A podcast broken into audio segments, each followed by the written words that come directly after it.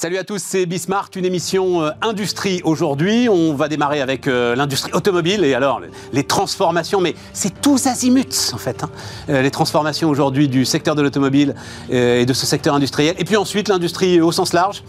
relocalisation ou pas, l'impact du plan américain de, de subvention, notre taxe carbone aux frontières. Bref, les grands enjeux industriels sur Bismart pendant une heure.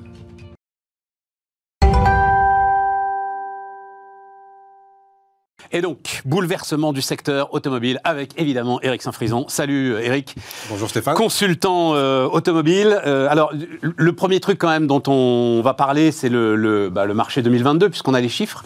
On va voir euh, la courbe là. C'est quand même assez impressionnant. Hein. Quand tu dis que, donc en France, les ventes de voitures neuves n'ont jamais été aussi basses depuis 1975. Alors les immatriculations. Ouais, les immatriculations. Les immatriculations n'ont jamais été aussi basses. C'est important de le préciser parce que, à l'inverse, on termine l'année 2022 avec un record en carnet de commandes.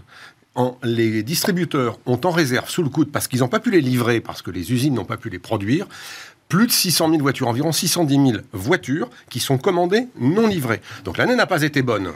Mais 610 000 voitures, si tu prends le rythme des immatriculations de l'année dernière, tu as en gros 4 mois et demi de carnet de commandes en réserve. Normalement, tu termines l'année à un mois et demi ou deux. Mais tu es presque au-dessus de 2 millions de véhicules vendus, alors euh, si tu en rajoutes 610 000 toujours 200 à peu près 2 ah, oui, voilà, à la fin de l'année. Ouais, d'accord, d'accord. Ton marché légitime en termes de performance, il est plus près de 1,7 million ou 1,8 million. Et ça veut dire que le marché 2023 va bénéficier de cette réserve de commandes qui va être déversée dans les immatriculations de cette année et qui va artificiellement gonfler le volume des ventes de cette année. Donc ça veut dire que c'est juste un sujet de fabrication, de pénurie, il n'y a, pas, a pas une transformation fondamentale de ce marché et des hésitations euh, épouvantables des consommateurs qui savent plus quoi acheter. Quoi. Alors, il y a certainement une transformation du marché, des hésitations des consommateurs thermiques, électriques, qu'est-ce que je dois acheter? Je ne sais pas, c'est une évidence. Maintenant, entre la lecture du désastre d'un million cinq cent plus, un million six cent mille, et la réalité de la vente des voitures dans les concessions, il y a un fossé. Et ça, personne ne le dit parce que on ne mesure dans ce métier que les immatriculations. Bah on ne mesure pas les commandes. Euh, à, situation exceptionnelle, euh, les experts que je lis dans, dans la grande presse devraient quand même nous expliquer ça. Alors, ils devraient l'expliquer, sauf que comme ils n'ont pas accès à ces chiffres-là, puis qui ne sont pas publics, mais qui sont la synthèse des déclarations des commandes prises par les constructeurs qu'ils s'échangent entre eux, ce ne sont pas des informations qu'ils utilisent. Alors que les IMAT, ce sont des informations qui sont fiables, à 100%. Bah, si tu fais bien ton boulot, t'appelles les deux, trois gars qui savent, Eric Saint-Frison par exemple, et puis tu les as, les infos. Bon, après. Je te les partage, et ces infos sont totalement fiables. ah ben non, mais j'ai aucun doute. Donc, ça veut dire euh, oui, c'est ça. Donc, c'est juste un sujet de pénurie, c'est juste un sujet de fabrication. Euh, il y, a un parce qu'il y avait aussi un sujet autour des prix, euh, qui, bon, le, voilà, on en a déjà parlé ensemble. Qui reste, qui, reste, qui demeure. L'accessibilité à l'automobile va devenir. Mais alors, ça, qui est contourné par l'autre grosse, grosse tendance qui m'intéresse beaucoup, alors ça, c'est les échos qui nous racontaient ça ce matin, c'est la location qui devient la, la, norme. Et donc là, alors, je vais doucement avec le chiffre, hein, mais les formules de location longue durée ont représenté pour la première fois en France plus de la moitié des ventes au particulier. 52%, exactement. 52% des ventes de voitures neuves à particuliers sont faites en formule locative. Et ça, c'est une première, c'est une évidence. Et ça, c'est un changement de fond dans la consommation automobile qui va continuer de s'amplifier. Avec quelques réserves que je te préciserai après. Vas-y, vas-y. Mais la, la, consommation en s'engageant sur une période de location à l'issue de, de, laquelle tu peux choisir de garder ou pas ta voiture, la LOA, la location avec option d'achat, est une formule qui séduit de plus en plus de gens. Après, les sociétés qui sont euh, en LOA ou en, LLD pardon, à 90% et plus, Bien sûr. Euh, on, est chez les particuliers en train de basculer majoritairement dans cette voie de consommation. Sauf que pour faire de la LOA, ou de la LLD, il faut qu'à terme, il y ait un engagement de valeur de reprise. Et là, ça nous fera une passerelle pour le sujet d'après, qui est la voiture électrique. C'est, tu sais le faire, cette, estimation précise de la valeur résiduelle à terme, qu'on appelle la, valeur résiduelle d'une voiture, tu ne peux le faire que si tu es sûr que tu ne vas pas te tromper, sinon ton loyer, il est, il est Bien sûr. Eh ben, c'est facile sur les voitures thermiques, c'est très compliqué sur les voitures électriques, voire ça s'avère faux extrêmement facilement. Je reviens à la location. Oui, c'est une. Oui, mais ça, ça c'est attends parce que ça, c'est une prise de risque du constructeur. Du constructeur ou du financeur. Oui, ou du financeur. Du banquier. Voilà, ou du banquier. C'est pas une prise de risque du particulier qui, lui, va payer son abonnement et. Euh, et qui décidera à terme d'actionner ou pas son option d'achat. Voilà. Et donc de s'approprier la voiture ou de la laisser repartir dans le marché. Exactement. C'est le financeur qui porte le risque, ce n'est pas le locataire. Mais je reviens deux secondes sur euh, cette croissance de la LOA ou du locatif qui est aussi en train de prendre une part du marché de la voiture d'occasion. Ça n'existait pas il y a cinq ans dans le VO, la voiture d'occasion. C'est en train de grandir, en particulier dans les voitures jeunes, les voitures qui arrivent sur le marché et qui sont encore éligibles légalement à la location avec option d'achat. Et pour ce faire, il faut que ce soit des véhicules qui sont dans un cycle de TVA porté par une société. Donc, quand la voiture a été louée par l'établissement financier X et qu'elle revient euh, en, reprise à terme, ou par un concessionnaire, ou par une société, elle est refinançable en LOA d'occasion. Et on est arrivé à plus de 10% du marché des VO de moins de deux ans qui sont à, aujourd'hui financé en LOA. Et ça, c'est un vrai changement de fond. Euh, je me permets de dire d'ailleurs que c'est une lame de fond qui dépasse l'automobile. Hein, J'en ai déjà parlé ici. C'est l'économie de l'abonnement. C'est rien d'autre que l'économie de l'abonnement. Et l'économie de l'abonnement euh, qui avait, euh, enfin, qui a connu ses démarrages foudroyants avec les télécoms hein, et mmh. avec les téléphones portables, est aujourd'hui une lame de fond qui s'étend à l'ensemble, mais vraiment à l'ensemble des secteurs. Donc je trouve ça très intéressant. Donc ça nous amène à la voiture électrique, dis-tu? Euh, allons-y, euh, voiture électrique, parce que, euh, donc, pour toi, difficulté aujourd'hui, au-delà de ce dont tu as déjà beaucoup parlé, hein, c'est un de tes grands combats sur l'idée, essayer de faire un Paris-Toulouse avec une voiture électrique, bonne chance. On peut le faire. On peut le faire, voilà, il faut s'organiser. Voilà, voilà faut, faut y penser avant. Mais derrière, cette, question d'évaluer, alors Tesla ne nous aide pas en, faisant sauter les prix euh, dans tous les sens, cette question d'évaluer la voiture, la valeur de la voiture, est aujourd'hui un vrai sujet, c'est un vrai problème, un vrai frein à son développement. Bah, il y, a plusieurs euh, freins au, développement de la voiture électrique. Tu as parlé de la problématique d'adaptation du véhicule électrique à tous les modes de déplacement. En milieu urbain, il n'y a aucun doute, c'est facile, c'est adapté, ça correspond aux zéro émissions, aux, fameuses euh, ZFE, dont j'ai déjà parlé ici, hein, les zones à forte exclusion, euh, dont on va, on va priver les centres-villes on va priver des citoyens de rentrer dans les centres-villes s'ils n'ont pas les moyens d'acheter une voiture électrique chère. Euh, donc cette problématique-là, elle ne peut se régler qu'en donnant les gens... Mais ZFE, c'est euh, critères 5 et 4 Ces critères 5, 4 aujourd'hui, 3, 4, 5 demain et 2, 3, 4, 5 après-demain. Donc on, ah, on plus que les 1 qui rentreront à quelle année des zones, des zones de, à faible émission d'abord, puis des zones à zéro émission après. C'est le plan. C'est écrit dans la loi, ça C'est écrit dans les textes européens, et il y a déjà des villes en Europe qui sont des centres-villes qui sont zéro émission, et ils vont grandir en nombre et en, en empreinte sur le sol des grandes villes. Donc le zéro émission, c'est-à-dire zéro carbone, passe forcément aujourd'hui par la solution électrique. Et donc, euh, la solution électrique est la seule solution qui est disponible pour la mobilité urbaine de demain en zone zéro émission. Point. On se fait pas un peu peur pour rien là euh, avec cette histoire? Enfin, on n'y est pas encore quoi. Enfin, c'est pas. Alors, c'est vrai que pas mal de villes ont commencé à annoncer des reports, des décalages, des des Il y a un principe de réalité qui va s'imposer à un moment quand même. Et puis même les écolos, pour être tout à fait euh, précis, c'est intéressant de le lire, de le dire et de le lire, c'est que les écologistes disent il vaut mieux faire rouler une voiture critère 4 en ville que d'en acheter une neuve. Puisque acheter une voiture neuve, certes, moins polluante tout de suite, c'est faire tourner des usines, aller creuser pour récupérer du minerai dans les mines, transporter ce minerai, le transformer, et donc la génération de CO2 de toute cette équation est beaucoup moins vertueuse que l'accès à un centre-ville d'une voiture qui est R4 ou 3. Euh, donc, tout ça peut encore évoluer, tu as raison. Ouais, j'ai ouvert un tiroir là, donc euh, zone de on y, on y, faible émission euh, ZFE, c'est ça hein, Zone à faible émission. Voilà, forte exclusion, tu dis, toi, mais faible émission. Donc, revenons sur la voiture électrique. ok, en, milieu urbain, absolument aucun doute. Mais qu'est-ce que tu voulais Ma question était plus sur la valeur aujourd'hui et la complexité à appréhender le marché. Il y a deux paramètres. Il y a deux paramètres pour le client qui sont compliqués. Quelle voiture électrique je choisis? Est-ce que c'est une voiture urbaine ou une voiture grande routière? Si c'est une grande routière, combien coûte-t-elle? Et si je ne peux pas me l'acheter en payant cash, comment je la finance Et donc, si je la finance, je vais utiliser un financement du type location avec option d'achat, et ce financement va tenir compte de la valeur résiduelle de la voiture. Si cette valeur résiduelle est instable, et donc que les sociétés de financement se protègent de risques sur cette valeur résiduelle, alors le montant des loyers sera impacté de ce risque. Et ce risque-là, bah, c'est le client qui va le porter. Ouais, là, c'est clair. Et on va tomber sur des montants de loyers qui ne permettront pas aux clients d'acquérir des voitures électriques qui sont chères, qui vont rester chères et peut-être même se, renchérir dans l'avenir. Deuxième paramètre important pour le risque client, c'est la techno.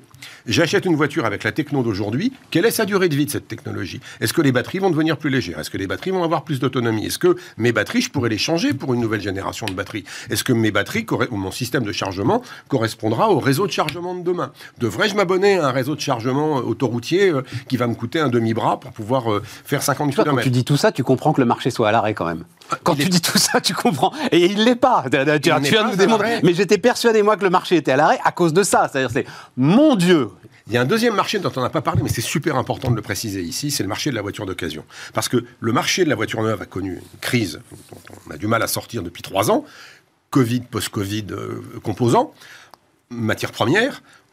Le VO a connu une année exceptionnelle en 2022, c'était en 2021, pardon, c'était son année record à 6 millions 100 000 voitures, peu ou prou, ce qui est extraordinaire. On vient de 5 millions 5 ans avant. Et on est retombé à 5 millions 2 en 2022. Donc on est retombé, on a fait un bond de 5 ans en arrière. Mais ce qui est intéressant, c'est quand on regarde ce que les gens achètent d'occasion, ils achètent des voitures thermiques, et dans les voitures thermiques, des voitures diesel, principalement, majoritairement. Donc, l'achat des consommateurs... On va emmener au bout de sa vie, quoi. Ah oui, puis le parc est en train de vieillir. On a passé les 11 ans d'âge, alors qu'on vient de 9 il y a, avant le Covid. Donc euh, le parc vieillit et les gens s'achètent des moyens de mobilité qui correspondent à leurs besoins, pas aux contraintes qu'on leur impose. Et quand Tavares, Carlos Tavares dit ce matin, dans les échos, tu, le précisais, que on, va vers un, problème de relations compliquées industriellement avec la Chine, sur l'aspect automobile, la réponse est oui. On nous annonce pour 2035 18% des ventes de voitures en Europe qui seront d'origine chinoise. 18%. C'était 0%. 0% il y a un an, il y a 5 ans. Donc euh, cette extraordinaire croissance va avoir un bénéfice parce que ça va donner peut-être accès à des voitures un peu moins chères, mais 100% du bénéfice économique sera pour euh, les Chinois qu'on peut considérer comme des partenaires ou non. Donc euh, effectivement, donc euh, alors c'est des prévisions de cabinet de conseil. Hein, attention, hein, 18% du marché européen en 2035. les chiffres que donnaient les Échos ce matin. Donc la Chine, malgré ses blocages, hein, attention, c'était une sale année pour la Chine, a dépassé l'Allemagne pour devenir le deuxième exportateur mondial d'automobiles. 3 millions 100 000 véhicules contre 2,6 pour l'Allemagne. Seul le Japon est encore devant et pas très très loin devant, mais le Japon euh, est encore euh, est encore devant.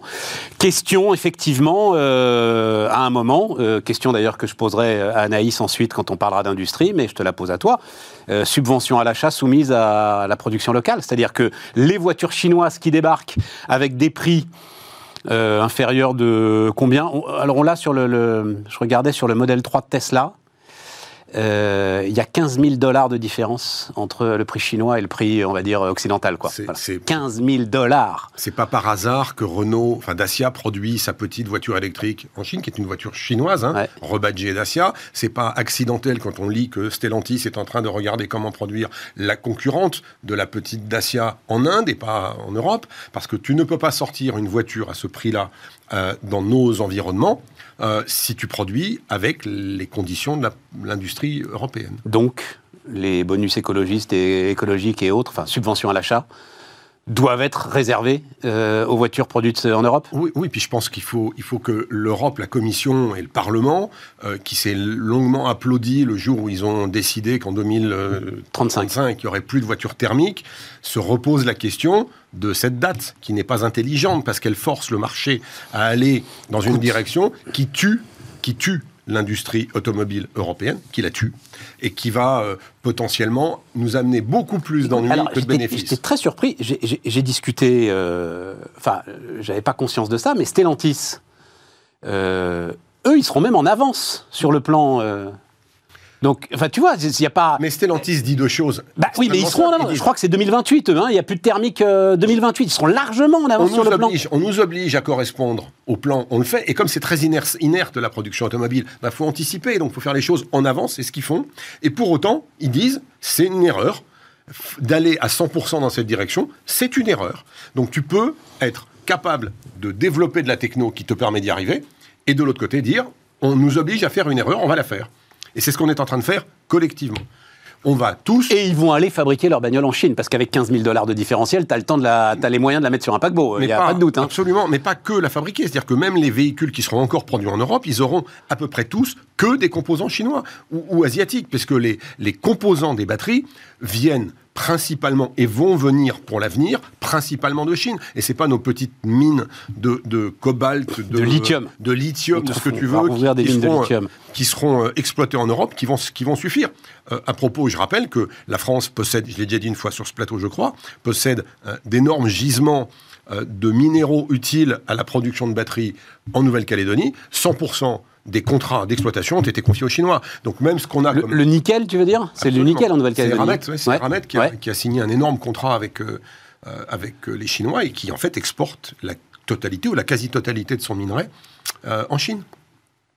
Donc on se confie pieds et poings liés à un, pays dont la puissance économique est, évidente, hein, elle est reconnue, dont le marché intérieur suffit à générer la valeur dont il a besoin pour développer ses propres produits.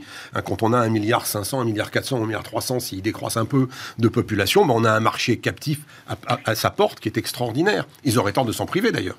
Les échos racontent qu'ils sont complètement dingues de voitures électriques, euh, les Chinois. Dans les grandes villes, c'est vrai. Ouais, dans les grandes villes. Bon, et donc, comment on dit BYD, BID, comment tu prononces euh, le constructeur de Shenzhen là euh, Build Your Dreams. Euh, build Your Dreams, ouais, donc BYD quoi. Hein. BYD, construisez vos, rêves, ouais. C'est le futur Toyota pour toi Oh, mais il n'y a pas que BYD, il y en a, y en a, d'autres. Oui, mais celui-là a l'air, je ne sais pas pourquoi d'ailleurs, hein, celui-là a l'air d'émerger. C'est un groupe qui est d'une puissance colossale. Ouais. mais il y a aussi Geely hein, qui possède Volvo, Polestar. Hein, c'est un autre groupe qui lui aussi est très engagé dans, cette, dans ce développement de, de solutions tout électriques. enfin, tout électriques pour certaines marques et, d'autres marques encore en thermique, parce que j'aime préciser régulièrement que euh, si nous, nous allons par la force rouler à l'électrique dans l'avenir, il y a tout un tas de pays dans le monde qui ne pourront pas le faire. Donc il va y avoir toujours des voitures thermiques ou des voitures hybrides. Mm. Nous allons abandonner ce territoire à des gens capables de le faire. Et les BYD, les Geely de ce monde vont continuer de produire ah bah, euh, des voitures thermiques et des voitures électriques. Bah, on n'a pas l'intention de leur abandonner ce marché. Stellantis va continuer à faire des voitures thermiques euh, aux États-Unis, euh, en Inde, en Afrique, partout. Oui, sauf qu'en Europe, il n'y aura plus de sociétés capables de faire de l'industrie de, métallique, en général, le travail des métaux qui permet de fabriquer des moteurs thermiques. Écoute, comment il s'appelle notre commissaire à l'industrie, là. Ah, mon Dieu, son nom m'échappe. Moi aussi. Euh, Thierry Breton. Thierry Breton. Thierry Breton nous a dit close de revoyure, donc euh, oui, mais pas perdu, tu crois pas Si, et les Italiens ont dit qu'ils n'adhéraient plus à ce programme, de, à cet engagement de 2035. Euh, les Allemands... Ah, ça m'avait échappé, ça. Les Italiens disent on va faire un bras d'honneur. Le gouvernement italien a dit, nous, c'est pas notre truc, l'abandon du thermique à 2035. Ils avaient déjà fait passer une clause qui s'appelle l'amendement Ferrari pour les voitures très ultra spécifiques, qui autorisait le maintien de, de certains moteurs thermiques pour ces autos-là. Et puis euh, les Allemands qui continuent de développer très rapidement les carburants de synthèse qui pourront demain servir sans aucun CO2 euh, de, génération d'énergie dans des moteurs thermiques propres. Euh, donc, il y a tout un tas de chantiers qui sont développés par ailleurs. Et moi, je croise les doigts pour que la Commission européenne et le Parlement reprennent raison et reviennent à une solution hybride dans le sens plusieurs solutions pour répondre à l'absolu besoin d'améliorer notre environnement, mais de façon différente, pas d'une seule façon. C'est fou, hein, parce que euh, tu viens nous raconter ça euh, assez régulièrement. Je, à chaque fois, je tombe de ma chaise. C'est-à-dire, je me mets à la place. Les décisions industrielles qui sont à prendre sont tellement lourdes, les capex sont tellement énormes, ça engage les gars sur euh, une décennie. Absolument. Et, tu peux partir à l'est, à l'ouest. Oh, t'as pas une idée de cap. Enfin, c'est complètement dingue. En fait, il pourrait arriver à l'automobile ce qui est arrivé à d'autres métiers. Prenons la téléphonie par exemple. Moi, je me souviens, il y a 10-15 ans, il y a des marques qui étaient extrêmement dominantes. Hein. on, les, connaît tous.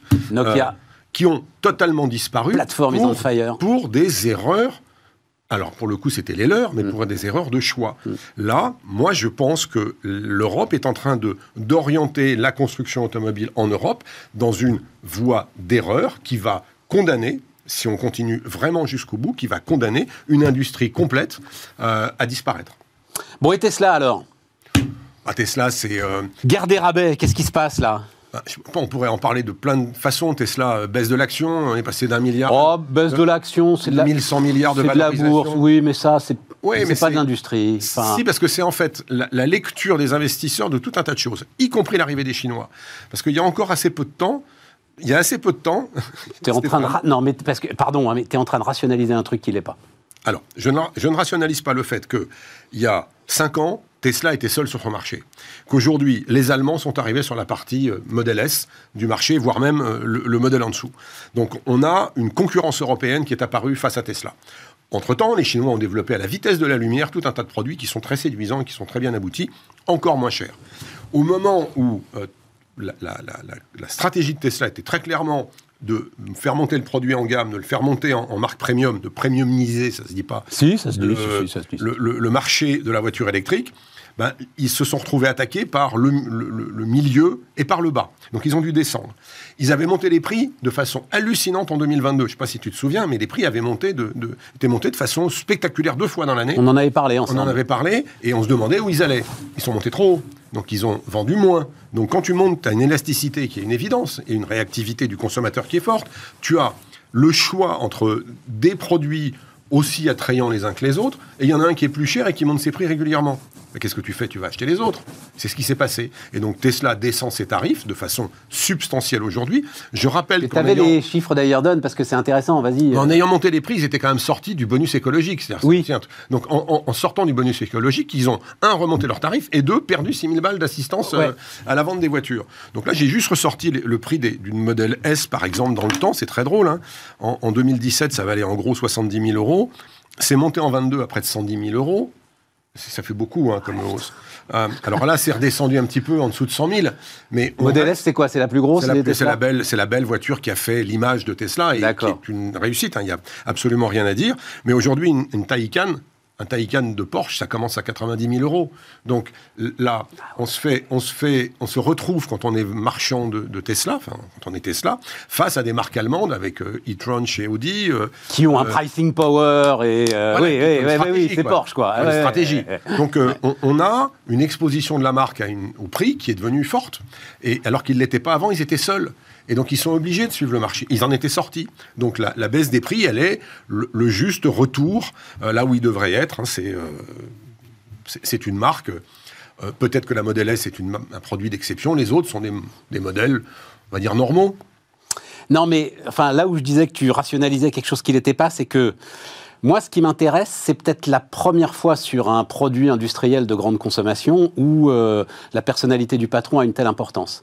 Et euh, la question, pourquoi est-ce que aussi des mecs ont commencé à vendre euh, Alors d'abord, il y a les mouvements classiques de marché. Hein, à un moment, voilà, à un moment, tu vends une action, tu prends tes bénéfices. Enfin, c'est tout à fait normal, sans qu'il se passe rien. Enfin voilà. Et puis à un moment, alors il y a les sujets de management, etc.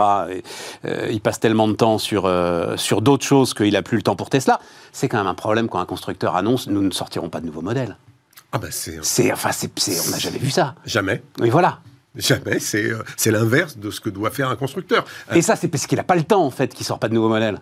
Oui c'est parce que quand tu veux pas des impasses industrielles. Quand tu veux tout contrôler, les fusées, euh, les réseaux sociaux, un constructeur automobile et sans doute d'autres choses qu'il a derrière, euh, c'est tu peux pas. Et surtout, il s'est mis à dire beaucoup de choses, à beaucoup parler. Et tout à coup, le fait que ce soit cool d'être dans une Tesla parce que Elon Musk était cool, euh, ça devient tu vois ce que je veux dire? Ça devient un petit peu moins cool d'être dans une Tesla parce que l'autre se comporte comme. Euh, L'image du Elon Musk, euh, créateur, enfin créateur, développeur de Tesla. participe à une aventure de dingue, c'est génial. Puis lanceur de fusée dans un concept absolument génial, c'était très vendeur. Ça l'est un peu moins dans le contexte Twitter. Voilà. On va dire. Voilà. Et, et toutes, ces, toutes ces annonces autour de Twitter. Mais, mais, des grands patrons de l'automobile qui ont fait vendre des voitures, il y en a eu d'autres dans le passé. Hein. Henri Ford, André Citroën. Enfin, oui, ça ne nous rajeunit pas. Non, mais, non. mais je ne les ai pas connus, je te rassure. Mais, non, ne me parle pas d'Henri Ford et d'André Citroën. C'est enfin, au début de l'automobile. Si, je t'en parle. Mais il y a. Euh, c'est un juste retour des choses. Donc les, les patrons euh, qui ont donné une dynamique, une image à leur entreprise, il y en a, il y en a eu d'autres. Il n'y en a pas eu pendant très longtemps, et là, il y en a un. Maintenant, quelle euh, dynamique il va donner au Tesla des années 2020 et après, enfin 23 et après, je ne sais pas. On a fait le tour?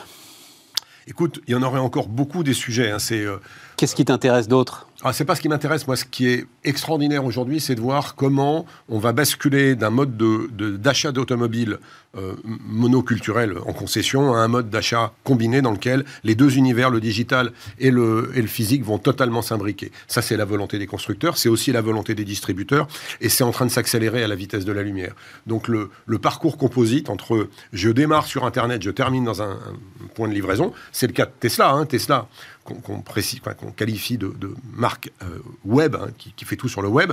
Ok, mais il y a un moment, il y a une relation physique, il y a une livraison, une mise en main, une présentation des différents services.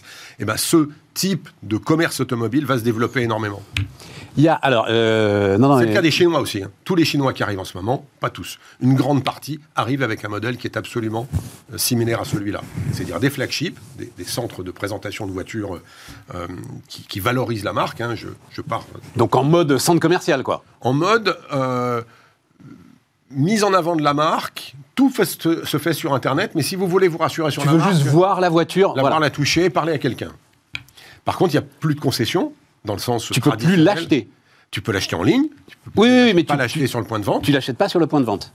Et tout qui alors c'est qui par définition s'appelle plus un point de vente d'ailleurs. Sur le point d'exposition, voilà. On va dire flagship. ce que m'avait raconté un jour le patron du flagship Tesla à San Francisco où j'étais, et je lui dis mais ça ressemble à une concession quand même ici. Il y a tous les éléments d'une concession automobile. J'étais avec des concessionnaires euh, que j'avais emmenés là-bas, et il m'a répondu non, non, ça n'est pas une concession, c'est un flagship c'est une appellation, c'est la même chose. Je comprends. Mais tu vends pas la voiture, c'est un centre d'exposition, un, lieu de, rencontre. je vais visiter dans pas longtemps le centre NIO, qui est une marque chinoise qui se lance en Europe, euh, dans le nord de l'Europe. J'y pars ce soir. Euh, NIO NIO, NIO. NIO. c'est une énorme société financière qui a développé sa marque depuis plusieurs années et qui débarque en Europe euh, avec un système de changement de batterie dans des stations où. tiens, tiens, ça revient, ça. Ça revient, mais eux, ça fait un moment qu'ils travaillent dessus. Le Better Place de Carlos Ghosn, il y a 10 ans. Exactement. Ah. NIO, ça fait des années qu'ils bossent dessus. Et, ils l'ont lancé en Chine. Et ils veulent le lancer ailleurs dans le monde. Et donc, euh, NIO est une société qui se distribue. Euh, par le web hein, principalement, avec des flagships. Et un flagship NIO, ça vaut la peine d'être vu parce que c'est un centre de rencontre, c'est une salle de réunion. Tu es client NIO, tu peux venir y travailler. C'est euh, un nouveau concept. Et alors, c'est toutes les marques Stellantis ou c'est juste Peugeot qui a dénoncé l'ensemble des contrats qu'il est lié à ses concessionnaires Alors, autre révolution. Ouais, euh, bah, c'est pas pour faire la même chose. Alors justement, je te, je te demandais juste, euh, est-ce que c'est pour faire la même chose?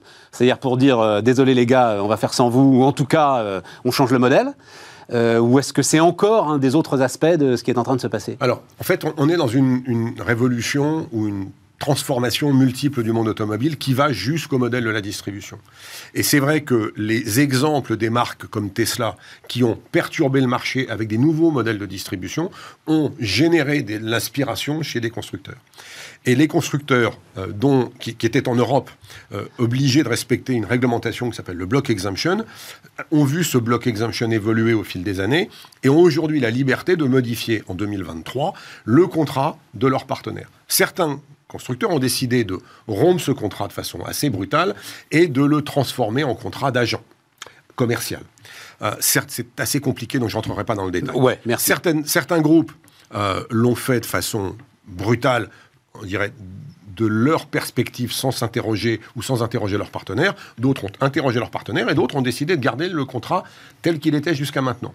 Donc on se retrouve avec une distribution automobile chez les ex-concessionnaires qui va être de différents formats selon les marques. C'est-à-dire que je suis distributeur Stellantis, je suis Peugeot, je serai peut-être euh, agent commercial Peugeot, je suis... Euh, Attends, juste moi, ce qui m'intéresse, euh, entre agent commercial et concessionnaire, le gars... La différence, c'est que je porte pas le stock, si je suis agent. Ouais. Je n'ai pas d'obligation aussi forte sur d'investissement sur la marque et le constructeur peut vendre en direct en me demandant de livrer la voiture. Je deviens un peu agent général pour les assurances, par exemple. C'est un, ce type de contrat. C'est ce type de contrat, voilà. Donc, y a et, ils sont contents de ça ou pas, puisque tu les connais bien, les, concessionnaires Alors, ça, leur plaît ou pas comme nouveau modèle? Ça dépend de la nature du contrat d'agent, et c'est pour ça que je n'entrerai pas dans le détail. Certains groupes ont décidé des contrats d'agent qui sont assez contraignants, qui ne plaisent pas aux distributeurs. D'accord. D'autres groupes ont choisi des contrats d'agent qui sont plutôt intelligents et qu'ils et ont discuté et validé avec leur réseau, et ça se passe plutôt bien.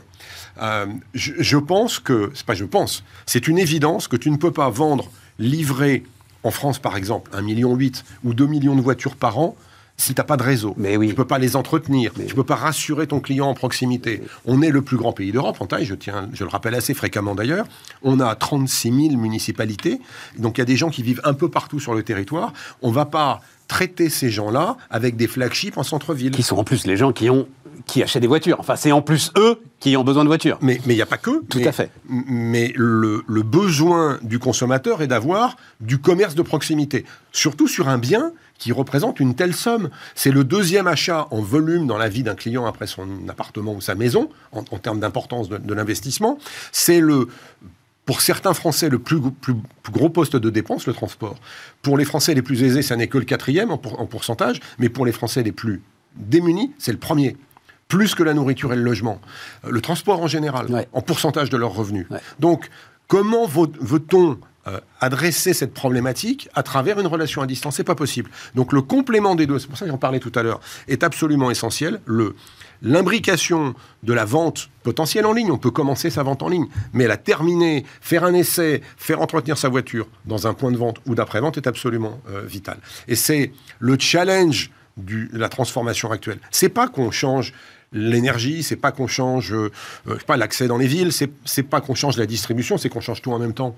Oh, mais c'est complètement dingue. C'est qu'on change tout en même temps. Tout en même temps. Il n'y a pas un pan de l'univers automobile qui n'est pas en mutation. Pas un. J'ai pas parlé d'aide à la conduite, de voitures autonomes, tout ça c'est du fantasme encore. Mais c'est pas tant du fantasme que ça quand on voit la quantité de matériel d'aide à la conduite qui est maintenant installé dans toute Ouais, mais j'ai l'impression qu'on est sur une forme de stabilisation là, c'est-à-dire c'est donc stabilisation à haut niveau. Hein. C'est ces fameux 5 euh, degrés là. Euh, les, 5 niveaux, mais et tout le monde sait qu'on n'ira pas au 4. Voilà, c'est ça, et qu'on s'arrête là, et que c'est très bien, qu'il tout le monde, non? Elon Musk, notre notre ami Elon dont on parlait tout à l'heure, euh, avait quand même déjà annoncé dans les toutes nouvelles Tesla Model S récemment lancées l'option full autonomie que, certains ont testé aux États-Unis en terminant euh, là où il fallait pas. Euh, mais c'est la voiture autonome, elle est, elle, elle est, elle est réellement. non, je, je, coupe parce que j'y pense. Il faut que vous alliez voir ça. Il s'est fait de la pub avec un gars qui visiblement essayait de se suicider en assassinant toute sa famille. Tu as suivi cette affaire et il tombe d'une falaise qui est une falaise visiblement assez connue euh, aux États-Unis. Et, et, il arrive, non, il arrive en bas et la bagnole résiste en fait. Ah oui, la voiture résiste. Il a, et la police dit qu'en fait il a essayé d'assassiner tout le monde et qu'il s'est raté quoi. Il s'est raté, c'est affreux. Euh, non, bah non, c'est bien. La voiture a résisté. C'est affreux de vouloir assassiner sa famille. Ah oui, c'est donc, ça, euh, se commande pas ça. Ça Et alors donc, euh, on en était où euh, dans cette histoire-là Oui, non, c'était le, la voiture autonome. Ouais. Donc la voiture autonome, certes, on n'ira pas sur la voiture autonome demain matin parce qu'elle pose des tas de problèmes légaux, par exemple. Hein, c'est qui est responsable en cas d'accident Non, mais c'est après, tout ce que tu viens de décrire depuis une demi-heure, on comprend bien qu'à un moment, les constructeurs doivent se dire il y a un endroit quand même où on va, on va laisser un peu de côté le truc, quoi. C'est pas possible de tout faire en même temps. Tout faire en même temps et de rajouter du prix dans la voiture. C'est-à-dire que ça, c'est que du coup. Et parce que j'ai oublié de préciser tout à l'heure que euh, nos amis européens avaient quand même inventé un autre truc qui est pas mal en termes de, prix, c'est la fameuse norme Euro 7. On était en norme Euro 6 jusqu'à maintenant, qui est une norme très contraignante sur les émissions de gaz, euh, que ce soit les NOx ou les CO, euh, enfin les, le CO2, hein. l'ensemble des particules, l'ensemble des polluants de la voiture, qui ont déjà été réduits dans des proportions phénoménales en 10 ans était presque réglé comme problème, sauf que les Européens nous ont inventé la norme Euro 7, qui va rajouter de la contrainte. En parallèle d'ailleurs de finalement l'interdiction de tout le reste, quoi. en plus pour aller jusqu'à 2035. En plus pour aller pour quelques années à peine. Quoi. by the way, on va compliquer encore un peu plus la vie. Donc le, la norme Euro 7 va rajouter du coût dans la voiture. Et ça, ça va avoir un impact sur les consommations de voitures neuves, comme on l'a vu tout à l'heure. Ça va renchérir la voiture, ça va faciliter le locatif, parce que je pourrais plus acheter, donc il va falloir que je consomme. La voiture as a service, hein, le car as a service. Absolument. Mobility as a service. Absolument. Et le, la voiture d'occasion qui va continuer de se vendre. C'est-à-dire que j'aurai une vieille voiture aujourd'hui, je la garderai, c'est une certitude. J'en ai une vieille d'ailleurs, aussi. Moi aussi. Euh, je sais, une Opel. Euh, ah non. Ah, t'as plus de. Ah, elle a pas passé l'hiver, celle-là. Ah, bah celle-là a été sortie du marché. D'accord. Voilà. Euh, bah écoute, les vieilles voitures, à mon avis, ont une très belle vie devant elles. C'est une absolue certitude. Bon, bah là, on a fait le tour, là. Là, là, euh, c'est complètement dingue. Hein. Complètement dingue. Non, et effectivement, bah, ce qui va nous amener d'ailleurs à notre discussion suivante hein, euh, sur l'industrie. Et effectivement, le plus préoccupant là-dedans, c'est que euh, il n'est pas du tout sûr, enfin, toi, ta conviction même, c'est que l'ensemble de ces choix, l'ensemble de ces turbulences, l'ensemble de ces tourbillons vont nous amener en plus à euh, affaiblir le tissu industriel de construction automobile en Europe. C'est déjà fait. C'est déjà fait. C'est déjà oui, fait. mais. Les, fonderies, les fonderies qui vont fermer. Parce oui, mais les fonderies, si elles étaient remplacées par. Euh, pas, mais tu ne transformes pas un fondeur une équipe. Non, mais ça, ça euh, Eric, c'est terrible à dire, pardon, mais la transition, elle est dure pour ceux qui sont dans la transition. Voilà. Ça, tu peux pas faire autrement. Oui. Euh, un mais moment, le maréchal Ferrand, il n'y avait plus de chevaux, il a fallu qu'il s'arrête. Et mais si tu inscris ta transition sur une période suffisamment longue, tu as le temps d'organiser la sortie des premiers et l'arrivée, la formation des seconds. Pas la transformation d'un fondeur en électronique. Non, ce qu'il faut, c'est que. Euh, ce... Alors, c'est pas forcément le même, mais ce qu'il faut, c'est que tu aies à peu près la même masse de production. C'est ça euh, le sujet. Et visiblement, non. Mais sur la transformation cheval-voiture, parce que tu as pris cet exemple, c'est quand même utile de rappeler que les premiers châssis de voitures étaient fabriqués par des charrons qui fabriquaient euh, des, charrettes et des calèches parce que c'était la même façon de fabriquer quelque chose avec une largeur, avec des, longerons, avec en bois hein, au début, avec des traverses. Bon.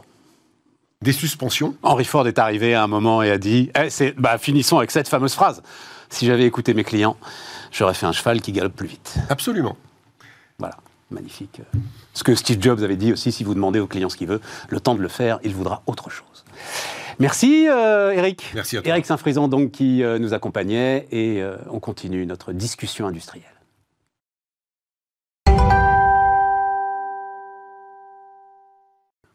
Donc, on repart avec Anaïs Voigilis. Salut Anaïs. Bonjour. Géographe, spécialiste de l'industrie. La première, euh, Anaïs, euh, à m'avoir expliqué, euh, et, c'était il y a un petit moment en plus, donc ça veut dire que cette histoire. Non, non, non, parce qu'on va en reparler. Mais ça veut dire que c'est exactement ce dont on parlait aussi avec l'automobile, avec, avec Eric. C'est-à-dire qu'il y a quand même des machineries lourdes dans nos institutions européennes qui vont dans le mur, même quand on leur décrit le mur un an, un an et demi avant, on leur dit voilà, le mur. Et donc, à la limite, démarrons avec ça, et puis ensuite on, cette histoire de, donc de taxe carbone aux frontières. Oui. Euh, je t'ai dit, tiens, l'adage l'enfer pavé de bonnes intentions, peut-être ne peut pas mieux s'appliquer que euh, sur cette histoire de taxe carbone. Est-ce que tu peux nous expliquer pourquoi et quelle est cette espèce de mécanique quasi infernale qui est mise en place aujourd'hui On a le temps, hein, on est tranquille. je vais essayer d'expliquer simplement que donc, la, taxe carbone aux frontières, qui s'appelle mécanisme d'ajustement carbone aux frontières dans le langage européen, c'est une taxe qui va s'impliquer sur un certain nombre d'intrants. Donc euh, l'acier, le ciment, euh, l'hydrogène, et il y en a deux, deux ou trois autres. Et en fait, on se dit au départ c'est une bonne idée parce que euh, on a besoin d'un rééquilibrage, c'est-à-dire à mesure qu'on monte en puissance sur le mécanisme d'ajustement carbone, on va aussi réguler notre marché carbone en Europe et on se dit que si on met pas cette taxe aux frontières, en fait, on va avoir un, un contournement de notre législation. Le problème, c'est que comme ça s'applique aujourd'hui a priori sur des intrants et pas des produits semi-finis ou finis, on se dit que, un, le mécanisme de calcul, euh, l'accès à la donnée va être extrêmement complexe. Comment on va repérer ce pourcentage? Deux, est-ce que ça va vraiment aller sur les produits semi-finis et finis euh, où on a une complexité de calcul qui est impossible? Parce que si, ça, on ne se positionne pas sur ça, le risque c'est qu'on ait des producteurs finalement, bien soit qui font venir des produits complets sur le territoire européen qui ne seront ni soumis à la taxe carbone aux frontières, ni soumis au marché européen euh, du carbone, ou pire encore, des produits, des intrants légèrement transformés pour ne pas rentrer sous l'égide du mécanisme carbone euh, aux frontières. Et donc, en fait, on risque de provoquer plus un phénomène de désindustrialisation si on le met dans le cocktail dans lequel on est. Hein. C'est un prix de l'énergie, même si on est en train de redescendre euh, sur non, Non, non, on va y aller sur le cocktail. Mais, attends, parce que pour qu'on soit bien clair, Peugeot, par exemple, qui fabrique encore euh, un certain nombre de voitures en France, Bon, fait rentrer de l'acier, s'il doit faire rentrer de l'acier, si c'est de l'acier européen, tout va très bien. Quoique, on va voir, il y a la fin aussi des quotas gratuits. Fait rentrer de l'acier qui vient alors euh, euh, principalement euh, de Chine, à ce moment-là, cet acier sera taxé et donc sera répercuté forcément Sur le prix dans le coût des Peugeot. Alors que s'il va à Tanger construire sa Peugeot avec le même acier chinois, là, la Peugeot va pouvoir rentrer en France sans cette taxe carbone et donc moins cher. Voilà, en fait, c'est tout, toute la mécanique que, ahurissant. que l'Union européenne doit expliquer parce que, en fait, ça a été mis. C'était assez marrant parce que euh, l'annonce de l'accord sur. Enfin, marrant, euh, tout était à relativiser. Euh, l'annonce de l'accord sur le mécanisme d'ajustement carbone aux frontières, il est tombé à peu près au même moment que les annonces sur l'Inflation Reduction Act en Europe. Et certains disaient, ben, en fait, on a une mesure, nous aussi, on va défendre notre industrie, on ne fait pas comme les Américains, mais on a une mesure qui va défendre notre industrie. Alors qu'en fait, c'est une mesure environnementale. Aujourd'hui, elle ne garantit pas qu'elle va, un, soutenir la transformation de notre industrie, deux, soutenir la réindustrialisation. Donc on est sur quelque chose qui est euh, potentiellement dangereux quand en plus on va mettre en place des aides pour euh, encourager euh, le développement des énergies renouvelables et où on a besoin de structurer nos filières européennes. Donc on ne peut pas, en fait, on ne peut pas tout avoir. Il faut qu'on fasse des choix. Et si on veut mettre cette taxe carbone aux frontières, eh bien, il faut qu'on aille jusqu'au bout. Et le jusqu'au bout. Et donc à ce moment-là, on fait tout. Tout le détail d'une voiture, voilà. boulon, etc. Et là, ça, ça, nécessite de maîtriser les chaînes de valeur et d'avoir la transparence sur les données. Et donc c'est kafkaïen. Mais c'est pas kafkaïen parce que cette histoire. Et tu m'avais dit ça à ce moment-là. Tu m'avais dit, ils disent que euh, c'est très compliqué en fait de euh, mesurer le bilan total mm. carbone d'une voiture, d'un produit fini. Mais enfin, j'ai rencontré des dizaines de cabinets de conseil, mais qui font ça sans problème. je, travaille aujourd'hui avec des multinationales qui, euh, dans leur rapport maintenant, y compris d'ailleurs rapport financier, intègrent des éléments qui sont des éléments objectifs de, de, de coût du carbone et de, dans la construction de leurs produits finis. Alors, ce qui est en train de sortir aussi, c'est qu'on a certains bilans carbone qui, en fait, ne seraient pas si juste que ça. Et le, sujet, c'est je peux, en fait, je peux l'objectiver. Si je n'ai pas l'information, je mets un truc par principe acier qui vient de tel pays. En fait, le, sujet, c'est plus, euh, on va pas forcément acheter aux fabricants d'acier, on va parfois passer par des sous-traitants euh, qui, dont en fait on peut connaître à qui on achète, on ne connaît pas forcément de la mécanique derrière. Et c'est là que ça complexifie. Et donc là, ce qu'il faut mettre pour obliger tout le monde à avoir euh, un effort de transparence, c'est euh, un, quota par principe en disant la matière vient de tel pays, on sait que le mix énergétique, alors on m'a dit de pas plus dire mix énergétique. Pourquoi il faut plus dire Parce que c'est pas un mot français, c'est un anglicisme. Donc il faudrait dire bouquet énergétique. Anaïs, il faut choisir ses combats. Oui, exactement. Hein donc pour l'instant, on va essayer de relocaliser un petit peu puis ensuite on on, s'occupera des anglicismes. Sur, le mix énergétique, euh, sur le mix, on connaît le mix énergétique de ces pays, donc on peut appliquer des quotas euh, a priori, enfin des mesures a priori. Absolument. Euh, et, et, de toute manière, si on veut préserver quelque chose et si on veut que notre mécanisme carbone d'ajustement aux frontières soit vraiment efficient, il faut rentrer dans, dans, ce, dans ce détail. Parce qu'on ajoute que, et là c'est notre grande ambiguïté vis-à-vis de l'OMC, des règles commerciales, machin, on va en reparler avec l'IRA, on ajoute qu'en plus, pour pour justement que ce ne soit pas pris comme une subvention par l'OMC, l'ensemble des systèmes de quotas gratuits, de quotas carbone gratuits dont bénéficie aujourd'hui l'industrie européenne, va disparaître. Voilà, les quotas vont être progressivement relevés euh, et donc tout le monde euh, va payer euh, un prix. En fait, on va relever le prix du, de la production industrielle en Europe de, de, CO2.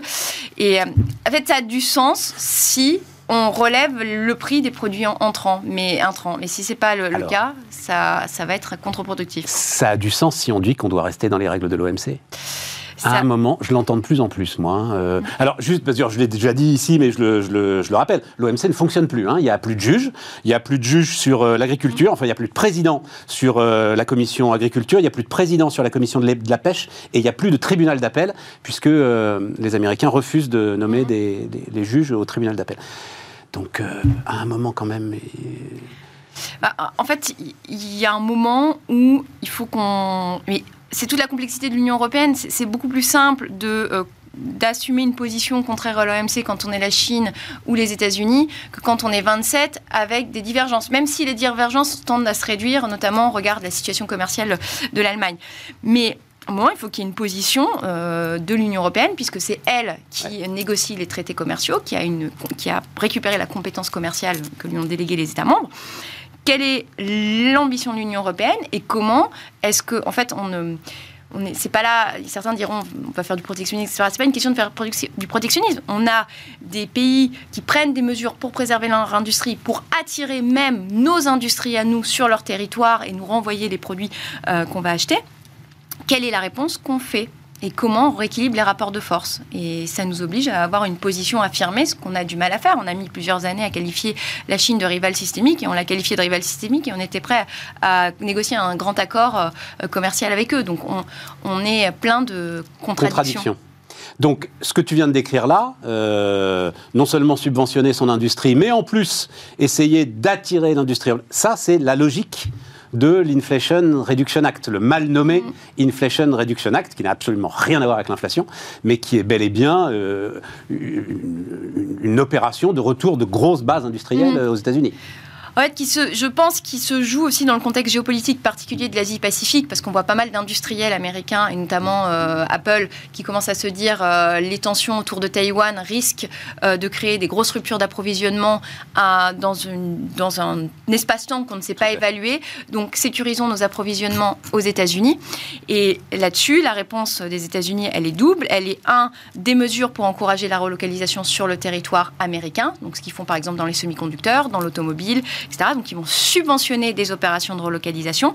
Et en parallèle, ils font ce que nous, nous ne, faisons pas, en, nous ne pouvons pas le faire en tant euh, que, que, pays membre de l'Union européenne, et l'Europe ne l'a pas fait jusque-là, c'est de dire, pour bénéficier de certains crédits d'impôt, donc en soutien à la demande, il faut qu'il y ait une condition de lieu d'assemblage des véhicules. Et demain, ça sera euh, de lieu de production euh, de batteries. Et puis, on va remonter toute la chaîne de valeur comme ça. Et nous, face à ça, on n'a pas de, réponse parce qu'on est aussi pris dans notre, dans notre vision d'une concurrence libre et non faussée à l'échelle de l'Union européenne qui ne prend pas forcément en considération ce qui se passe ailleurs sur le globe, la volonté euh, de euh, préserver le consommateur et donc les prix euh, au détriment de nos industries, etc alors, euh, euh, c'est d'autant plus euh, intéressant que, est-ce que tu sens, donc, je vais te montrer une, image intéressante sur, alors, ce qu'on appelle, on a le droit de le dire quand même encore, momentum, voilà. Il y a un momentum, c'est-à-dire, il y a peut-être un moment, donc c'est Agile Bayer, Olivier Van Stock était venu nous voir, il vient nous voir tous les ans d'ailleurs, hein. donc c'est un sondage qui fait autorité dans le, dans le monde des achats et euh, qui montre, on va voir ça, mais enfin de toute façon euh, je la connais par cœur, euh, mais ce serait bien que tu la vois, qui montre voilà une une très nette inflexion, donc mhm. du fait d'ailleurs, attention évidemment, hein, c'est pas des enfants de cœur les gars, hein, le sujet est absolument pas politique pour eux, le sujet c'est, comme tu l'as dit pour Apple, de sécuriser les chaînes d'approvisionnement, et donc une volonté de relocaliser, relocaliser à l'échelle européenne au moins, et relocaliser autant que faire se peut à l'échelle française, parce qu'ils ont aussi quand même euh, le sujet carbone qui devient un sujet central aujourd'hui, euh, y compris d'ailleurs dans leur, euh, dans leur rémunération. Donc là, il y a quelque chose qui se passe. Mhm. Très, très, clairement. Très très clairement. Et en fait, ce qui est intéressant, c'est que on arrive en fait à lier ce graphique avec des moments précis. Je, me souviens en 2020, on était au moment du confinement. Il y avait une sorte de, panique et tout le monde se disait les choses vont changer, ça sera jamais comme avant. On parlait du monde d'après, etc on lève le confinement. Il y a quelques personnes qui ont pris en compte le fait que bon, il y, avait des difficultés d'approvisionnement, etc. Mais on voit une espèce de grand souffle de se dire, mais finalement, il n'y aura pas de, grand Big Bang, les choses vont revenir. Il y avait un, retour, on l'a vu avec les, phénomènes de consommation, de, etc. Les phénomènes de consommation, mais pas chez les acheteurs. Mais les, hein. les, acheteurs, depuis un bon moment, ils ont pris une énorme claque et je t'assure que. Mais on était, sur les, on était sur les 25%. C'est-à-dire, on était encore, on avait des questions qui se posaient en comité stratégique. Est-ce qu'on réfléchit à des relocalisations ou pas? Est-ce que c'est pertinent d'un point de vue? Et en fait, on avait encore le prisme économique rentabilité qui revenait. Alors la rentabilité reste toujours ce qu'on ne peut pas vendre à perte, mais le prisme économique et le prix d'achat qui dominaient sur d'autres facteurs. Et la guerre en Ukraine, a, complètement fait basculer parce qu'en plus il y, a, une proximité physique euh, qui est de se dire en fait la guerre elle est de retour sur le continent européen et elle est de nature à, tout bousculer. Et là on voit des, vrais changements stratégiques qui s'opèrent auxquels on, ajoute en effet la question environnementale, mais, mais on est sur des réflexions. Maintenant il faut, il faut passer à l'action parce qu'en fait on a aussi besoin de ces réflexions des acheteurs pour enclencher la, la, réindustrialisation. C'est-à-dire si on arrive à créer une vraie demande pour des produits made in France, on structure des écosystèmes, là on va avoir un mouvement et qui ne va pas passer finalement Aujourd'hui, la réindustrialisation, elle est encore beaucoup conditionnée au montant d'aide publique qu'on va mettre pour investir dans de nouvelles machines. Restons sur, sur les acheteurs. Je suis tout à fait d'accord avec toi, c'est la base. Et d'autant que l'autre grande leçon euh, du Covid, c'est euh, ceux qui ont été servis, ceux qui n'ont pas été servis, mhm. quand il y a eu les pénuries. Mhm. Ceux qui ont été servis, c'est ceux qui comptaient pour leurs fournisseurs, c'est ceux qui avaient des relations de long terme, c'est ceux qui, euh, qui avaient, jamais triché sur les contrats. Oui, qui avaient des volumes, mais pas seulement. Mhm. Pas seulement. L'industrie automobile avait des volumes. Mais l'industrie automobile avait tellement maltraité certains de ses fournisseurs qu'ils en ont profité pour leur faire un bras d'honneur. Là, là-dessus, euh, il n'y a eu aucun doute. Et donc, ça va dans les deux sens. Il y y a volonté de relocaliser et il y a volonté de s'inscrire dans le temps avec un certain nombre de fournisseurs. Donc il doit pouvoir se passer quelque chose. Et c'est clé parce que, euh, notamment chez les donneurs d'ordre qui ont la capacité de donner du volume, ou en tout cas qui ont une visibilité aussi sur leur marché, c'est ce qui va créer la confiance et donner envie à leurs sous-traitants d'investir et donc de, de vraiment réenclencher cette, cette, euh, cette dynamique. Après, il y a il y a le pas que doivent faire les acheteurs et la, les conditions de traitement, quand est-ce qu'on paie bien ses fournisseurs à 30 jours, pas, pas en dehors euh, des, règles de la loi LME. Et puis il y a le pas que les fournisseurs français doivent faire aussi vers leurs clients. Qu'est-ce qui manque là? Qu'est-ce qui manque pour que ce qu'on a vu là se traduise dans un... Il manque parfois une, une, capacité à être réactif, la capacité à sortir... Euh, alors, connaissance du tissu industriel. C'est-à-dire on a énormément de sous-traitants, mais qui sont des petits sous-traitants et qui ne sont pas forcément très connus euh, bah, des, grands, des grands donneurs d'ordre où euh, voilà, tout le monde n'a pas son site internet, tout, euh, tout, tout est pas clair. Donc il y a connaissance de l'écosystème français et de la capacité à y répondre. Oui, mais ça, attends, Anaïs, garde ton deux. Ça, comme tu le dis, moi je retiens ta phrase, tout le monde n'a pas son site internet. Euh, hein, 99% euh, des entreprises sont fibrées, il y en a la moitié des chefs mm. d'entreprise qui disent bah, à quoi ça sert que je prenne la fibre? Donc là, c'est à eux de se bouger quand même, les mm. industriels, on est d'accord. C'est hein, ça, c'est à eux de se faire connaître et de faire C'est pour ça que je te dis que le chemin, il est, il est des deux côtés en fait. C'est pas que les acheteurs qui doivent faire évoluer leur politique d'achat, c'est aussi la capacité des sous-traitants français à répondre à cette évolution de la demande. Il y a un sujet, à mon avis, de. Euh, alors professionnalisation, c'est pas le bon mot, mais euh, être capable d'être vraiment dans des standards industriels peut-être parfois plus élevés. On a des gens qui ont des savoir-faire et des compétences extraordinaires, mais la capacité à rentrer dans une logique industrielle, à traiter des volumes importants, n'est parfois pas toujours évidente. Il y a l'accueil aussi. C'est parfois plus facile d'aller trouver une pièce, un sous-traitant à l'autre bout du monde et d'aller rencontrer son sous-traitant chinois que de venir rencontrer le sous-traitant français qui fait pas toujours la démarche de bien accueillir un nouveau client, etc. Donc il y a une culture. Alors là, je dis de manière générale. il y a des, gens qui diront, moi je veux pas comme. Mais je, comprends, je comprends. mais il y a, j'ai encore entendu très récemment, hein, c'était on est en 2022, des euh, acheteurs. Euh, enfin des, des, directions achats, dire je n'irai pas vers les sous-traitants français, je préfère aller vers des sous-traitants allemands ou italiens parce qu'ils sont beaucoup plus carrés que ne le sont les, sous-traitants euh, français.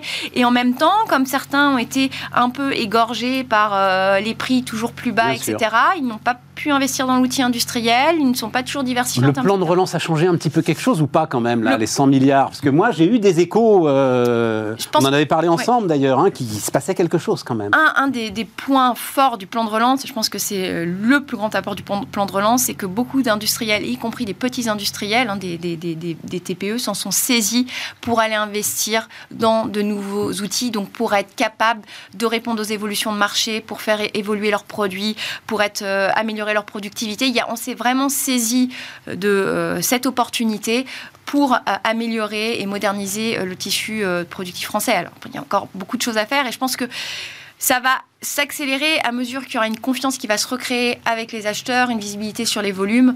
Et donc, c'est un, mouvement qui s'engage et qui doit, qui doit, se tenir dans le temps. Donc, c'est aussi que les, s'assurer que les 40% qu'on voit euh, soient toujours 40% l'année prochaine, et etc., que ce, ce mouvement s'intensifie et ne soit pas juste une option. Moi, j'ai vraiment l'impression. Hein.